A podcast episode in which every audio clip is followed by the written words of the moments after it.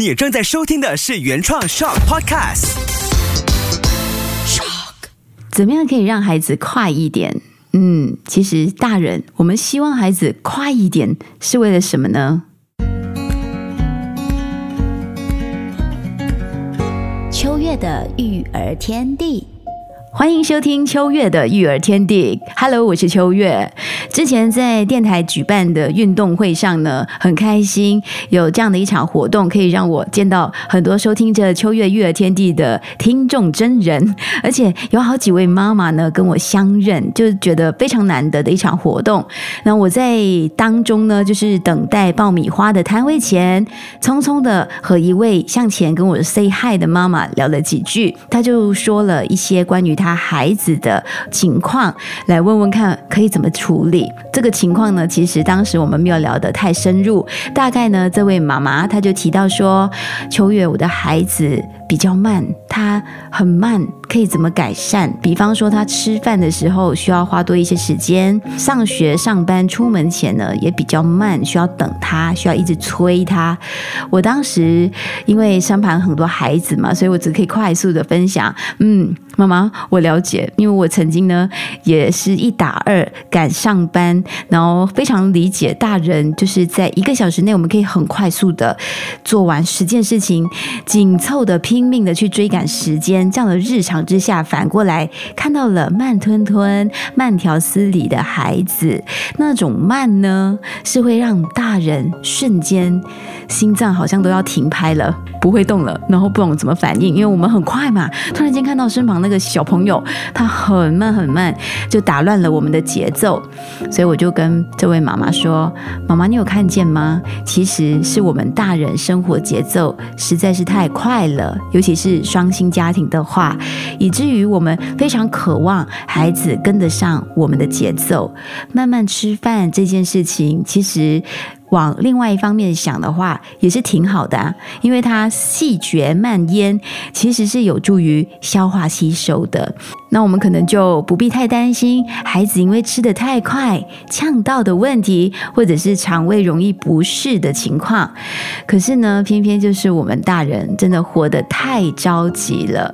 我也理解孩子吃的特别慢的话，像可能天黑了之后，妈妈就很渴望可以早点收工，但孩子就。比较拖的时候呢，我们就必须等他做完，我们才可以好好的去整理自己。现场其实还可以再分享很多的，就跟这位妈妈聊聊起来的时候，但是孩子的在身边，然后那个情况就打住了，然后很快就 say 拜拜。如果这位妈妈刚好有收听的话呢，先谢谢你，一看见我就有话和我聊，就好像认识很久的朋友那样，但我们却从来没有见过，你却把育儿最想要解决的这个问题呢和我聊起来。所以，实际上我是非常感动的。谢谢妈妈。那可能答案它不是一听马上就可以解决的，因为要时间慢慢来。欢迎我们大人需要慢慢来。这一期的 podcast 呢，我就想继续延伸下去，因为这个关于大人跟小朋友之间的合作性的节奏，真的是很多家庭都在面对的。我们在社会其实打滚的越久，我们转速真的就变得越快啦。但是孩子呢，其实他还在。适应怎么在这个世界上存活？他一方面呢，个人的发展就是他们的动作感官其实还没有完整的发育成熟，处理事情的专注力呢，可能也在持续提升当中。我记得我之前分享过孩子的学习专注力，在上网课的时候，就他们其实不同年龄，可能越小的朋友十分钟对他们来说已经很了不起了。那稍微大一些，可能小一之后的这些小同学呢？可能二十分钟就非常了不起了，他中间必须要先停一停，再找回他的注意力。所以这件事情对孩子来说，他可能心中也很想对大人说。妈妈，我很想快，但我就是快不来。其实孩子要多快才算不慢呢？那我们希望孩子到底要快到什么程度，我们才不会觉得他是慢的？有时或许是我们大人哦，为了应对忙碌的生活日常，而把这个快的节奏呢变成是一种标准化，我们来加速孩子配合我们的速度前进。像之前绘本的进阶课，就老师特别提到了标准化这件事情，它提醒的作用很大，因为我们常常就是会套用在教育的体制里面，或者这个社会的标准化，来希望孩子都是这样成长的。其实我们更应该回过来去了解。不同的孩子，尤其是针对我们自己的孩子，他天生的气质更贴近自己孩子的本质。那看待这件事情，或者看待日常的生活节奏这件事情上面，那我们可能就可以活得比较从容一点。如果说持续这样下去，就是大人用自己的快节奏的生活方式套进在孩子的生活模式里面，会发生什么么事呢？就像是两个相爱的人用了不同的拍子在共舞。一起去撞墙，这是会发生的事情。当然，我们也可以慢慢的用一种方式去引导孩子前进。日本有一份亲子杂志。做过研究，孩子的动作慢、爱拖拉和他的时间管理能力发展有关。百分之四十三的孩子十岁之后呢，就是长大到十岁了之后，他的慢动作如果成为了一种长期的习惯，就会逐渐养成了长大以后的拖延症。所以听到这里，你也不用太急着加速了你的呼吸。我们现在做深呼吸，啊。这个调查，它绝对不是为了加速大人去催促孩子的。那我的理解是呢，这份调查它恰恰好就提醒了我们要教会孩子掌握做好事情的节奏。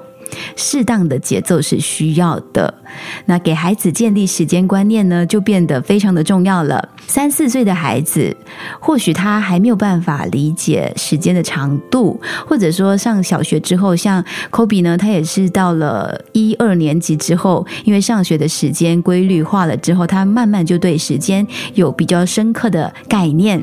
那我们大人其实也可以在旁边指一指这个秒针，告诉他走到哪。里我们要进行下一件事情了，或者走到了呃十二，我们就要去下一个活动、下一个场合来做个心理提示，孩子他就会慢慢的学习掌握到。完成的速度，比方说，你也可以提醒孩子多十分钟，就是可能从这个四个字走到六个字的时候呢，多十分钟，我们就要准时出门喽。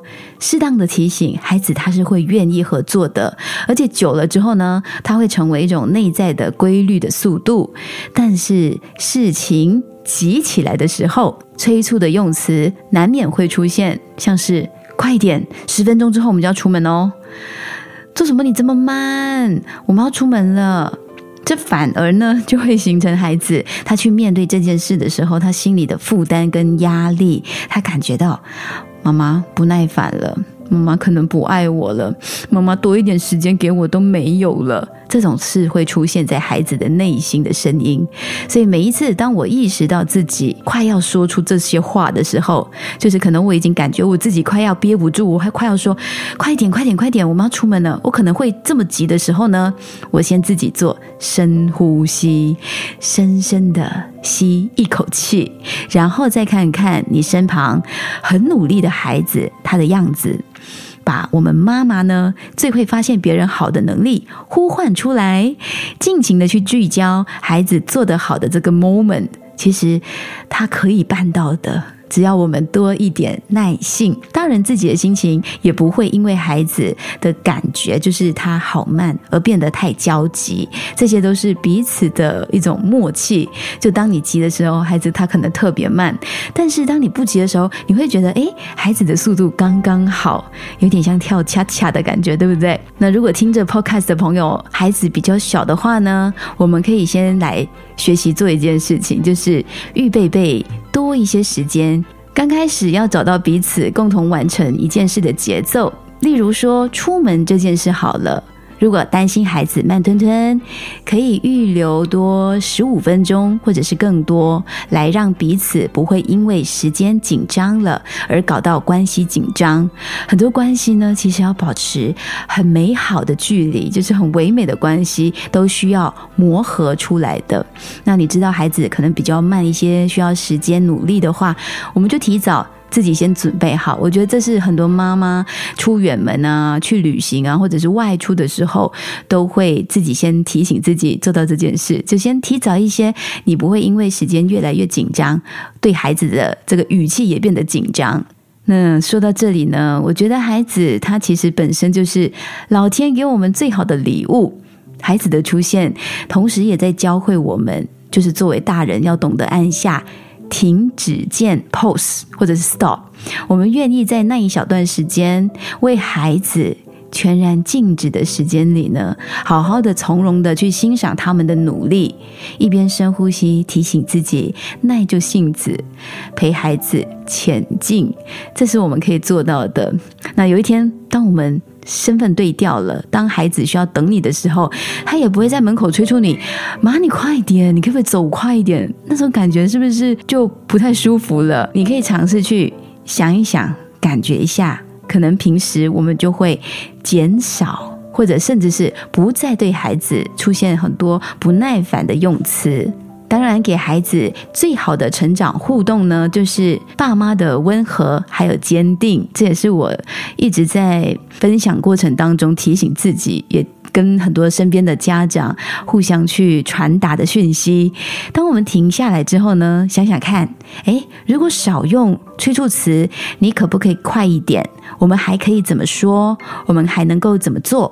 我相信每个爸妈都有自己应对的智慧。你的方法呢，也欢迎可以和我分享。因为有机会可以线上交流的话，也可以听见更多育儿故事，丰富我们各自的育儿小日子。这些是非常重要的，它也算是陪伴我们成长。那最后有一句话呢，我也趁着这一集的主题跟听着的朋友分分享。这句话是上个月我在上最后一堂亲子共。读进阶课的时候，自己听课之后特别有感觉，写下的。别为了孩子冲来冲去，空白的时间给孩子静观自得的能力，还有享受。心不处在焦躁时，什么都看得到。也送给听着的大人，这也是对我们来说是很好的提醒。静观自得的能力，心不处在焦躁时，什么都看得到。听到这里呢，也说一下这期内容。其实我上个星期就有文字版的分享在自己的 FB 和 IG，然后就有一位广播前辈，他读了文之后写了一篇我觉得很有意思的，算是呼应文。内容是在餐桌上面长大的孩子们慢慢吃、慢慢聊，再进入到厨房一边洗碗一边聊的那种美好，那个对比的画面。你感觉到了吗？就是我说的是孩子还小，那可能一些大人就希望他吃快一点，赶上我们的生活节奏。但是对方的孩子是长大了，他可能离家了，反而呢，我们会希望他吃慢一点，在一起久一点，一直聊下去，那种好好聊天的氛围，更希望他是慢慢的进行着，嗯。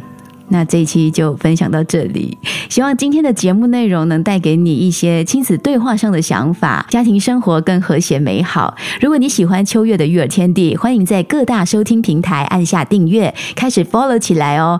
如果你在各大平台 podcast 收听的话呢，请帮我按一按五星评分，告诉我为什么你喜欢这档节目，也欢迎你推荐给身边有需要的家人和朋友一起来收听。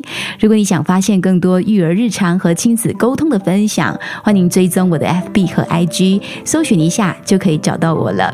秋月的育儿天地，搞懂孩子不费力。我们下期见哦，拜。